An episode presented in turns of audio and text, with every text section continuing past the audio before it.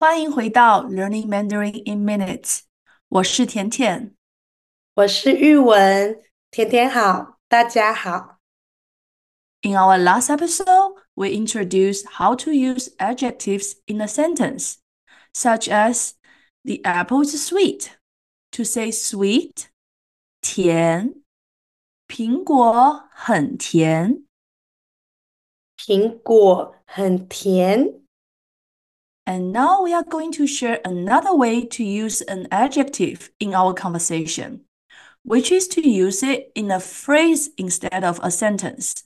So instead of saying the apple is sweet, a sentence, 苹果很甜, we could also say a sweet apple, 很甜的苹果.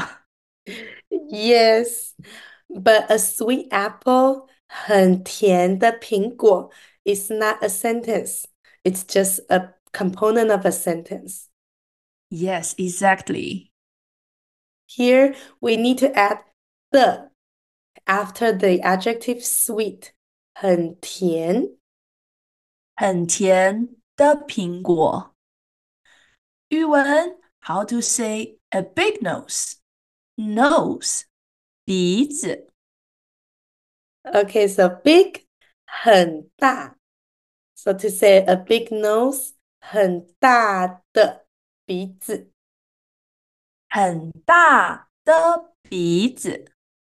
语文有很大的鼻子。For example, 我没有啊，我没有很大的鼻子。 then you probably need to post a picture of yourself to prove it. Just kidding. Okay. Um, by the way, I like I know that you like playing games. How many different ways that you could use to describe the word game? 游戏 Oh, that's very easy，很容易。真的吗？ Yeah，真的啊。Uh, let me think. See, how about a fun game? Fun，好玩。 好玩的游戏 That's one. Okay, here comes another. An exciting game.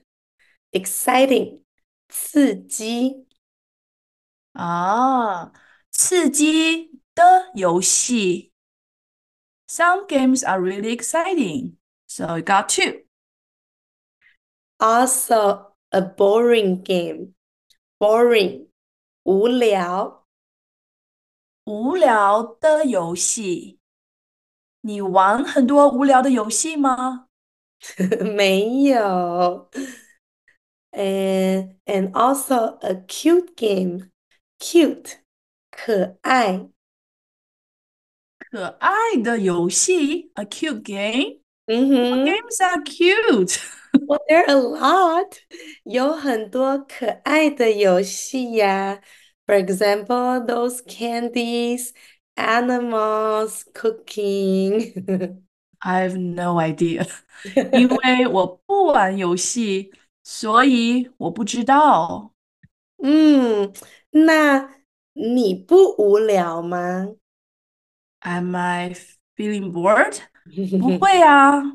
I have lots of things to do even when I'm not playing any digital games. Oh, I know. Yeah, you don't need some external stimuli in your life. I don't know what you're talking about, but yeah, anyway. So anyway, how do you think?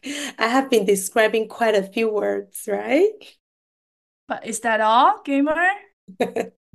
Mm, you know, for me, I just categorize them into two categories. So there are easy games or difficult games. Mostly difficult games for me. I see. I suppose you're not good at games. 是的，你是对的。So easy, 容易 Easy games, 容易的游戏。 and to say difficult, 很难。很难的游戏。 Mm, that's about it. I think that's enough uh, ways to describe games. And if you have more, please share with us in the Q&A today. Or anything that you want to describe using the adjectives you learned.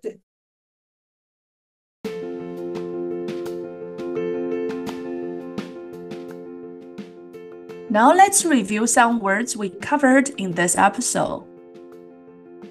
Fun, 好玩、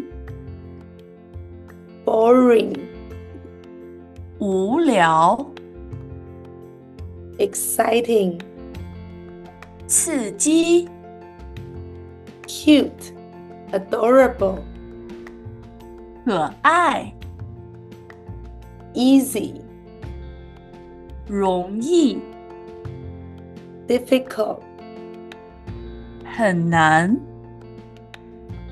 game, 游戏、 sweet, 甜、 apple, 苹果。Now let's review some phrases we mentioned. Let's get into it. A cute game, 可爱的游戏、 a boring game, 无聊的游戏、 a difficult game, 很难的游戏、 a fun game. 好玩的游戏。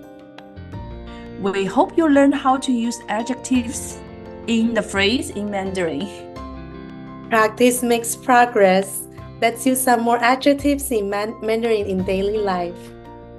Have a great day. See you next time. 下次见。下次见，再见。